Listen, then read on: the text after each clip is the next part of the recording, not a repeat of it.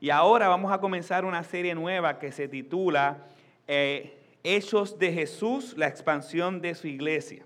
Esa es la serie nueva que estamos comenzando para aquellos que tomen nota.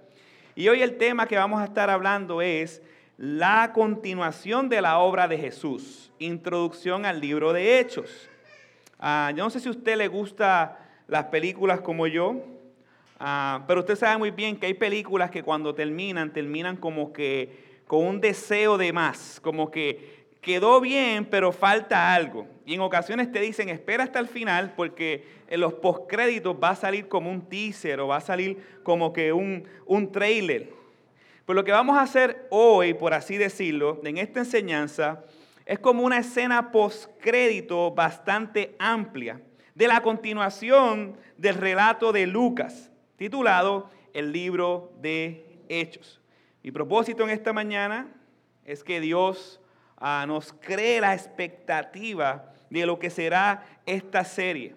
Eh, que podamos ver a través de esta introducción cuál es el tema principal del libro de Hechos, su importancia, su relevancia para nosotros como iglesia hoy en día.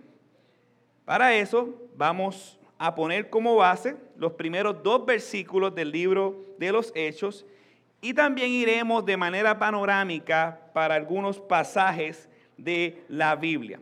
Así que por ahora vamos a ir al libro de Hechos, en el capítulo 1, y vamos a leer esos primeros dos versículos.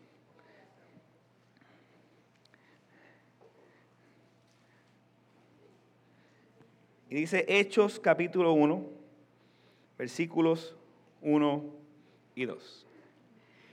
En el primer relato, estimado Teófilo, escribí acerca de todo lo que Jesús comenzó a hacer y a enseñar, hasta el día en que fue recibido arriba en el cielo, después de que por el Espíritu Santo Él había dado instrucciones a los apóstoles que había escogidos. Padre, ministra nuestros corazones. Sé tú enseñando a pesar de mí. Por favor, que sea tu espíritu trayendo convicción, ánimo y esperanza. En el nombre de Jesús. Amén. Amén. Hoy nos vamos a mantener en dos puntos principales a la luz de estos versículos. Lo que Jesús comenzó a hacer y enseñar en el primer relato, ese primer relato lo conocemos como el libro de Lucas. Y lo segundo es lo que Jesús continuará haciendo y enseñando por medio de su Espíritu a través de sus apóstoles escogidos y su amada iglesia. Ese es el segundo relato, el libro de Hechos. Ah, Leamos o veamos ahí el primer versículo para ver lo que Jesús comenzó a hacer y enseñar en el primer relato. Aquí nos encontramos con el historiador y médico Lucas, quien fue que escribe tanto Lucas y Hechos. Se dice en la historia antigua que estos dos libros eran un solo relato eh, o dividido en dos áreas. Ah, y luego de una investigación aproximadamente de 60 años, Lucas le presenta a un individuo llamado Teófilo, como dice el mismo pasaje, estos relatos. No sabemos quién era Teófilo, muchas personas piensan que era un dueño de, esclavos, alguien que era de alto poder adquisitivo y que Lucas era su médico esclavo y que, y que Teófilo era creyente y mandó entonces a Lucas a hacer este relato. Muchos piensan eso, que lo financió Teófilo. Otros piensan que Teófilo era un griego de, la realeza, por así decirlo, de, lo, militar que eran los griegos en aquel entonces, que se había convertido y que Lucas era su amigo y que Lucas entonces escribe y hace la investigación de estos relatos para dárselo a Teófilo. Ah, la realidad es que no importa quién era Teófilo, lo más importante es lo que dice este libro. A Teófilo. Si este libro no existiera, nosotros llegaríamos al libro de Romanos haciéndonos un montón de preguntas. ¿Qué es eso de la iglesia? ¿Quién es ese que era? ¿Quién es ese que Pablo? ¿Quién es Pablo? ¿Quién es todo? Y, todo el tiempo estaríamos haciendo varias preguntas que gracias al esfuerzo de, de Lucas, hoy en día podemos contestarla. Gloria a Dios. Así que es importante esta narrativa histórica que Lucas escribió a Teófilo, tanto para Teófilo, tanto para la iglesia de generación en generación, tanto para la iglesia hoy en día que lamentablemente se ha apartado de los principios más elementales de la fe expuestos aquí en la narrativa del libro de Hechos. Así que de manera general se puede dividir, este libro en dos grandes partes con varias implicaciones. Por ejemplo, del capítulo 1, esto para los que tomen nota, del capítulo 1 al capítulo 12 se puede decir que es el establecimiento y la expansión de la iglesia en Palestina. Y del capítulo 13 al capítulo 28, la expansión de su iglesia por medio del Evangelio al mundo. Hay otros también que dicen que se puede dividir ah, con los mismos versículos que acabé de mencionar, la iglesia y el ministerio de Pedro, y la iglesia y el ministerio de Pablo, porque realmente eso es lo que hace el libro de Hechos. Ah, y la realidad es que a pesar de que se llama Hechos de los Apóstoles, la historia que narra este libro solamente habla de dos apóstoles, Pedro y Pablo. Ahora bien, en lo personal a mí me gusta dividir este libro a la luz del mismo libro. El mismo libro presenta un bosquejo natural. ¿Dónde encontramos ese bosquejo? Vaya conmigo a Hechos capítulo 1, versículo 8. Y de, by the way, ese es el tema central de todo el libro de Hechos. Hechos capítulo 1, versículo 8. Y lo voy a leer. Pero recibirán poder cuando el Espíritu Santo venga sobre ustedes y serán mis testigos en Jerusalén, en Judea y Samaria y hasta los confines de la tierra. Del 1 al 7, del, del capítulo 1 al 7, la iglesia se establece y es investida con el Espíritu Santo y proclama el Evangelio en Jerusalén. Del capítulo 8 al 12, la iglesia proclama el Evangelio en Judea y Samaria. Y del capítulo 13 al 28, la iglesia proclama el Evangelio hasta los confines de la tierra. ¿Ven el mismo bosquejo a la luz del mismo versículo 8? Ahora bien, el versículo 1 no solamente dice a quién va dirigido, sino que nos da a entender que existe una unidad entre el primer relato, Lucas, y el segundo relato, Hechos. O sea que hay un hilo conductor entre estos dos relatos. ¿Cuál es el, eh, principal eh, punto entre estos dos libros? ¿Qué es lo que unifica estos dos libros? Y voy a pasar un momento por aquí no me creo el cifrón por si acaso, es que me, ocurrió la idea y la quiero plasmar, es lo que une estos dos relatos, Hechos y Lucas, es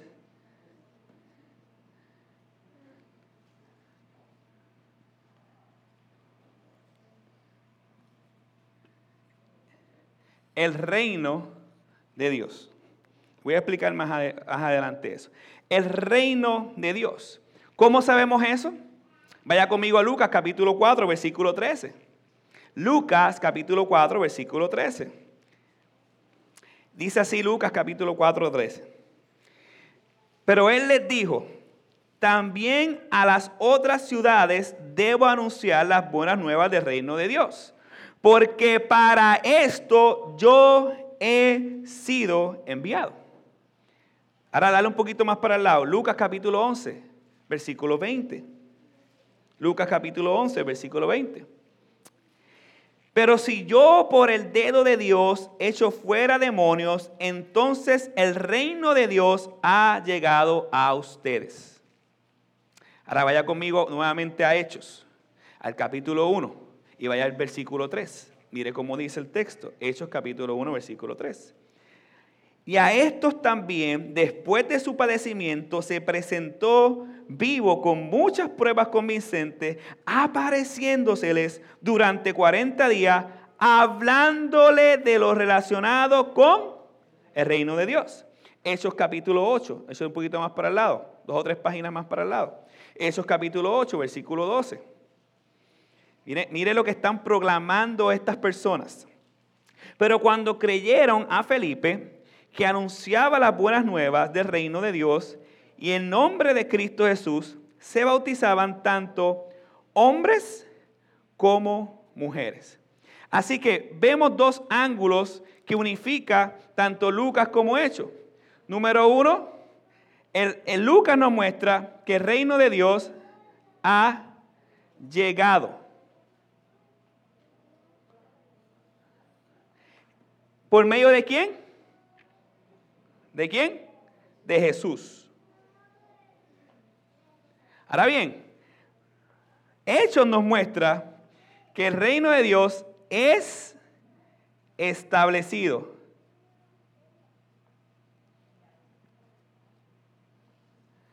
¿Por medio de quién? La iglesia. Ahora bien, ¿cuál es el mensaje del reino de Dios que unifica todo esto? El Evangelio. Las buenas nuevas de salvación. Ahora bien, para comprender qué es esto del reino de Dios, debemos de, entender la necesidad de este reino. Y para comprender la necesidad de este reino y por qué tanto el Evangelio de Lucas como Hechos son relevantes e importantes para nuestra vida, debemos de ir al Génesis. En el libro de Génesis podemos ver cómo Satanás introduce un nuevo reino. Y cuando hablamos de reino, hablamos de un gobierno y dominio por medio del pecado en este mundo. A este reino se le conoce como el reino de las tinieblas. Es un reino completamente opuesto al reino de Jesús. Donde vemos esta introducción del reino de las tinieblas? Pues es la tentación y la caída de nuestros primeros padres, Adán y Eva. Desde ese momento, todo el universo fue afectado por el pecado. Y todo ser humano nace en el reino de las tinieblas. Este reino de las tinieblas se caracteriza por el pecado, por la maldad, por la mentira y por la muerte. Y Dios en su soberana voluntad hace una promesa poco tiempo después que nuestros padres cayeran en el pecado. Y esa promesa la vemos en Génesis 3.15, no tiene que ir, lo voy a decir. Génesis 3.15. Pondré enemistad entre tú y la mujer, entre tu simiente y su, y su simiente, él te herirá en la cabeza y tú lo herirás en el talón. A esta promesa muchos teólogos le llaman el protoevangelio. Así que toda la historia bíblica, todo este libro que usted ve aquí, se basa en esta promesa, en que algún día este eh, príncipe o enemigo que gobierna la maldad sería vencido por la simiente de esta mujer. Y desde entonces de manera ascendente y progresiva, vemos cómo Dios comienza a cumplir esa promesa, eligiendo a hombres pecadores y a mujeres con el fin de que estos hombres y mujeres vinieran y proclamaran a ese rey que habría de venir en un futuro para que el mal fuera por completamente aniquilado, el pecado y la muerte, y entonces viniera la verdad la fe y la vida eterna. ¿Dan conmigo? Dios entonces, por gracia, saca a un hombre de las tinieblas, de este reino de las tinieblas. Este hombre se llama Abraham. Y le regala una promesa. Y esa promesa la vemos en Génesis capítulo 12, versículo 1 al 3. Esta promesa dice así, miren qué interesante. Y el Señor dijo a Abraham, vete de tu tierra y de entre tus parientes y de la casa de tu padre a la tierra que yo te mostraré. Haré de ti una gran nación y te bendeciré. Engrandeceré tu nombre y serás bendición. Bendeciré a todos los que te bendigan y a los que te maldiga, maldiciré. Eso es para Abraham, no para nosotros, conste. Y en ti serán benditas todas las familias de la tierra. Así que Dios no solamente le promete a Abraham hacer una gran nación, sino que por medio de esa gran, nación y por medio de él serán bendecidas todas las familias de la tierra. Amén. Y tanto la nación que haría, por medio de Abraham como la bendición de todas las familias de la tierra están ligadas a la misma promesa de Génesis capítulo 3. No me desligue eso. Y desde ese entonces vemos que el plan de Dios nunca fue bendecir a una sola nación, sino a todas las familias de la tierra. Un reino que no se limitaría a un grupo específico, sino que se extendería, se extendería a todo el mundo. ¿Por qué? Porque todo el mundo fue afectado con el pecado. Lo que haría esta nación ah, sería interceder ante Dios para que las naciones del mundo fueran bendecidas al esperar a ese rey prometido. Ese era el propósito de esa nación. Y esto lo vemos con Moisés y su pueblo en Éxodo capítulo 19, versículo 6. Mira cómo dice. Y ustedes serán para mí un reino de sacerdotes y una nación santa. Estas son las palabras que dirás a los israelitas.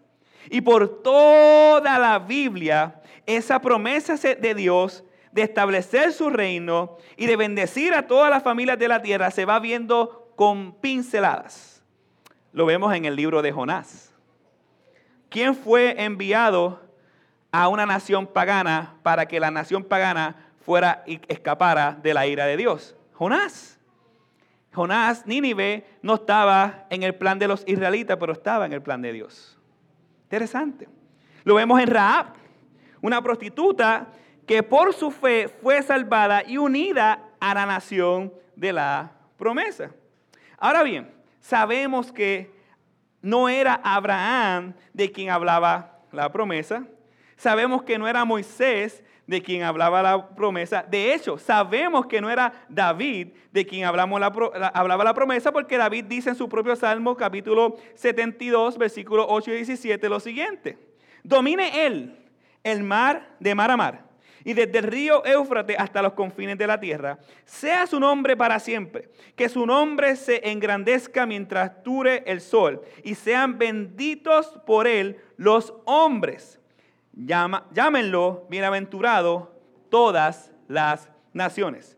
Jesús entonces es el heredero de la promesa de Abraham, el profeta esperado, anunciado por Moisés, y el verdadero rey que guiaría a su pueblo y establecería su reino por medio de un pueblo nuevo, la iglesia, establecida por los apóstoles que Dios mismo, Jesús mismo, escogió.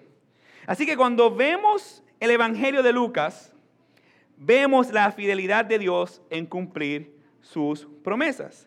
La promesa de que el rey llegaría y el rey llegó. La promesa de que Dios ha llegado por medio de su Hijo Jesucristo y la bendición de todas las familias de la tierra también llegaron. Amén. ¿Cómo lo vemos? Jesús sana a una niña gentil endemoniada cananea. Jesús atiende la, súplica de un centurión. Jesús evangeliza a una mujer samaritana que le dice, ve y haz lo mismo. Jesús establece su reino por medio de la proclamación del hermoso evangelio. Pero tenemos un problema. El libro de Lucas termina con la ascensión de Jesús. ¿Qué pasa entonces con el mensaje de esperanza? ¿Qué pasa con el establecimiento del reino de Dios en la tierra? Pues Jesús mismo lo explica en Lucas capítulo 19, versículo 11, con la parábola de las minas.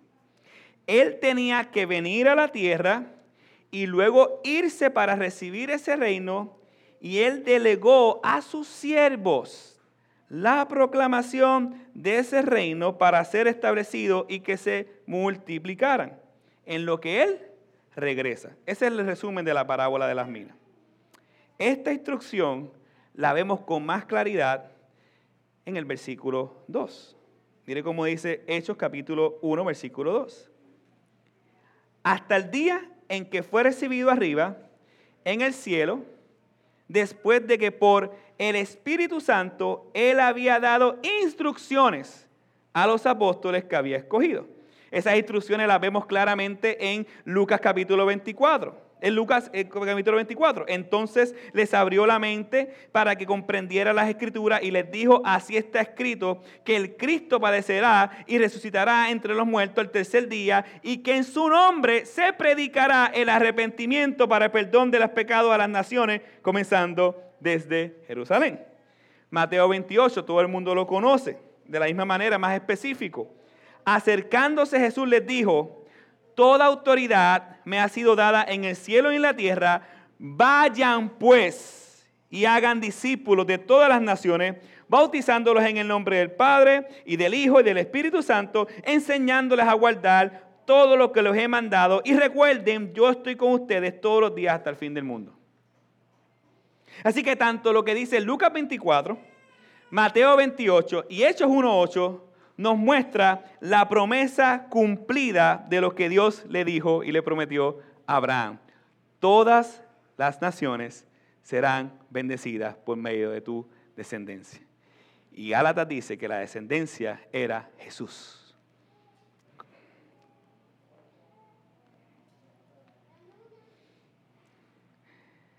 ¿Cómo serán bendecidas?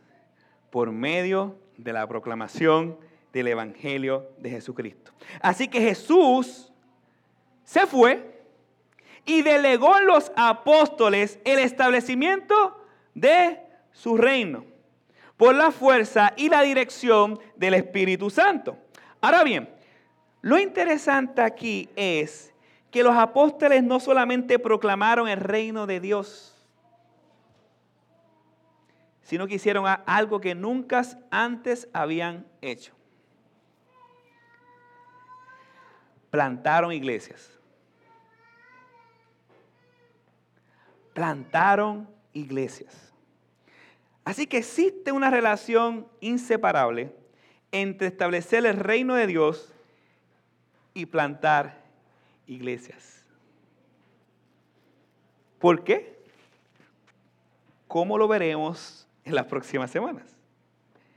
Mientras ellos iban proclamando el Evangelio, ¿qué otra cosa estaba ocurriendo? Aparte de los milagros y las sanidades extraordinarias para que ellos se dieran cuenta que todo lo que estaba pasando era para cumplirse las profecías del Antiguo Testamento. ¿Qué estaba pasando? Estaban plantando iglesias. ¿Qué nos enseña entonces esto? Que el reino de los cielos no solo se establece con proclamar el Evangelio, sino que el reino de los cielos se establece a través de su iglesia. A través de su iglesia. Nosotros somos el nuevo pueblo de Dios designado para sacar a las personas de las tinieblas a la luz. Nosotros somos el pueblo de Dios, la iglesia, que somos designados por Dios para llamar a las personas al arrepentimiento y a la fe. Nosotros somos el pueblo de Dios designado por Dios para proclamar que ya no podemos y ya no necesitan estar en tinieblas, sino que Jesucristo ha venido para que todo el mundo vaya a la luz y tenga vida eterna. Dios delegó a la iglesia por medio de su Espíritu Santo el establecer el reino de Dios. No a través de la justicia social, no a través de meternos en pleitos políticos, no a través de testimonios personales, sino a través de la proclamación del glorioso evangelio de Jesucristo. Ese es nuestro llamado. Esa es tu misión. Vienes aquí, como yo a veces digo, a comer popcorn o vienes aquí a capacitarte para salir allá afuera y proclamar el glorioso evangelio de Jesucristo, porque esa es la misión de nosotros. Y eso es lo que vamos a ver en, todo el libro de Lucas, el establecimiento del reino de Dios por medio del evangelio a través de su iglesia, que somos nosotros.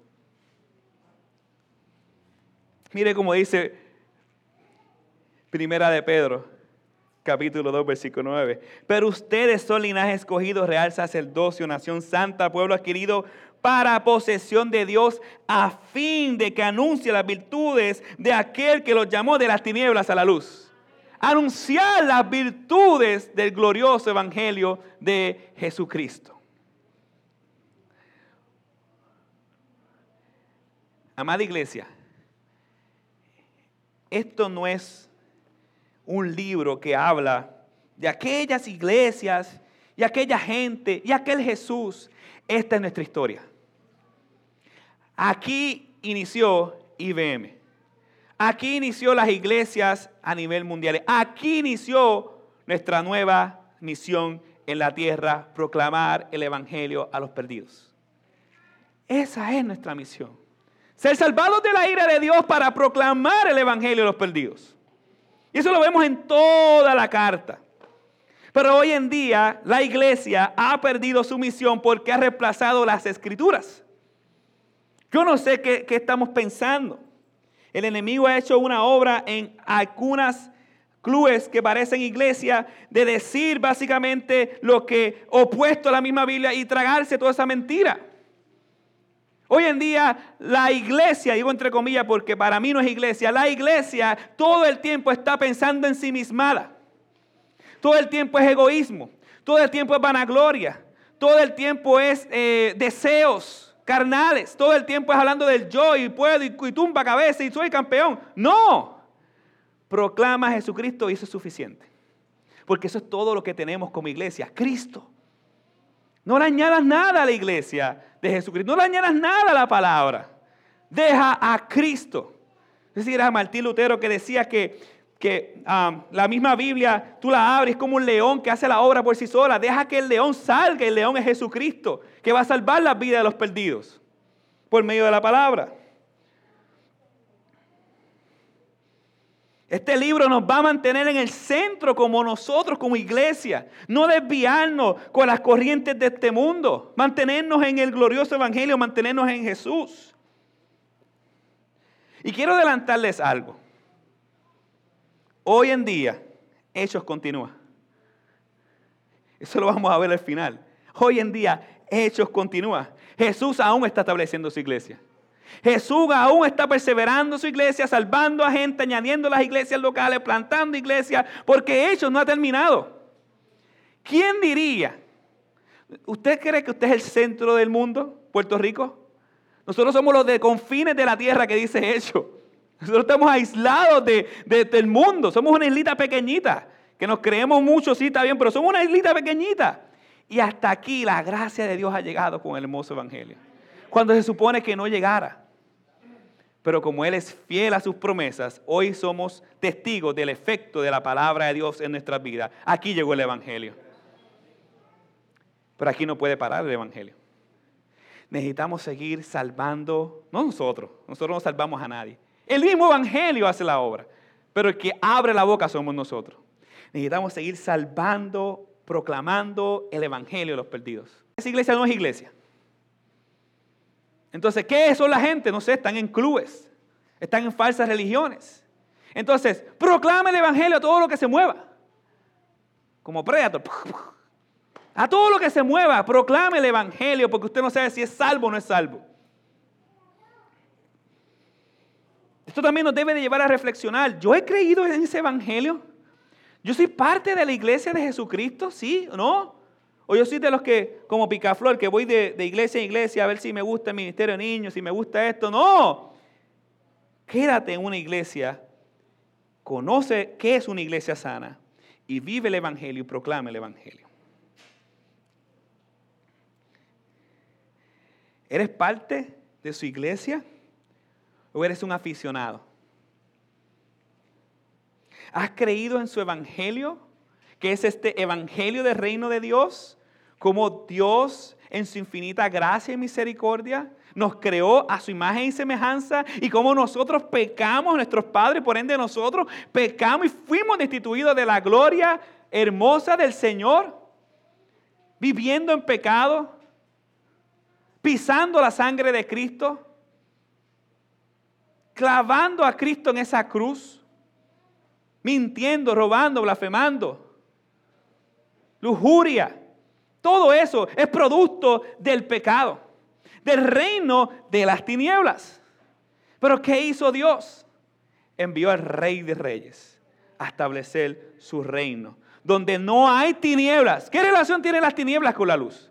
No hay tinieblas, sino que nos saca de las tinieblas por la sangre hermosa de Jesucristo, nos redime, nos hace su pueblo y nos da el propósito por el cual nosotros vinimos a este mundo, proclamar ese evangelio. Qué hermoso es el Señor. No te creas especial. Simplemente Dios tuvo gracia contigo y conmigo. Nos salvó por su beneplácito, porque quiso. Pero la pregunta es, ¿has respondido al mensaje del reino de Dios, el Evangelio, en arrepentimiento y fe.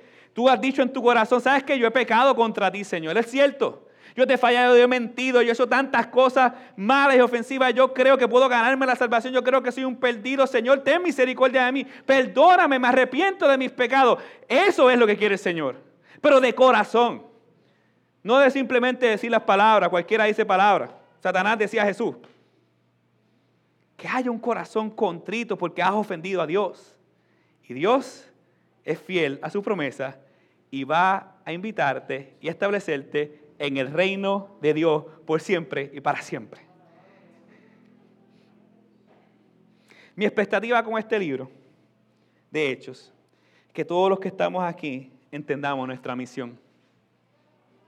Comprendamos que somos parte de la promesa que necesitamos ser dirigidos por su Espíritu, que vivir el Evangelio no es fácil, lo vas a ver en hecho, que el Evangelio, el que cree que vivir el Evangelio es algo fácil, pues está creyendo un Evangelio completamente antibíblico, que tendremos persecuciones y dificultades, pero Jesús va a seguir siendo nuestra esperanza. La importancia de la iglesia para Dios y para este mundo son cosas que vamos a ver a lo largo del libro de Hechos. Y que en medio de todo, la única esperanza en la vida y en la muerte para todos nosotros y para este mundo es el Evangelio de Jesucristo. Que el Señor dirija y nos ayude a vivir el libro de Hechos, que nos ayude, por favor. Y mi súplica es que, por favor, seamos fieles en aplicar cada palabra que sale de este libro. Amén. En nombre de Jesús, escribe en su rostro. Vamos a orar.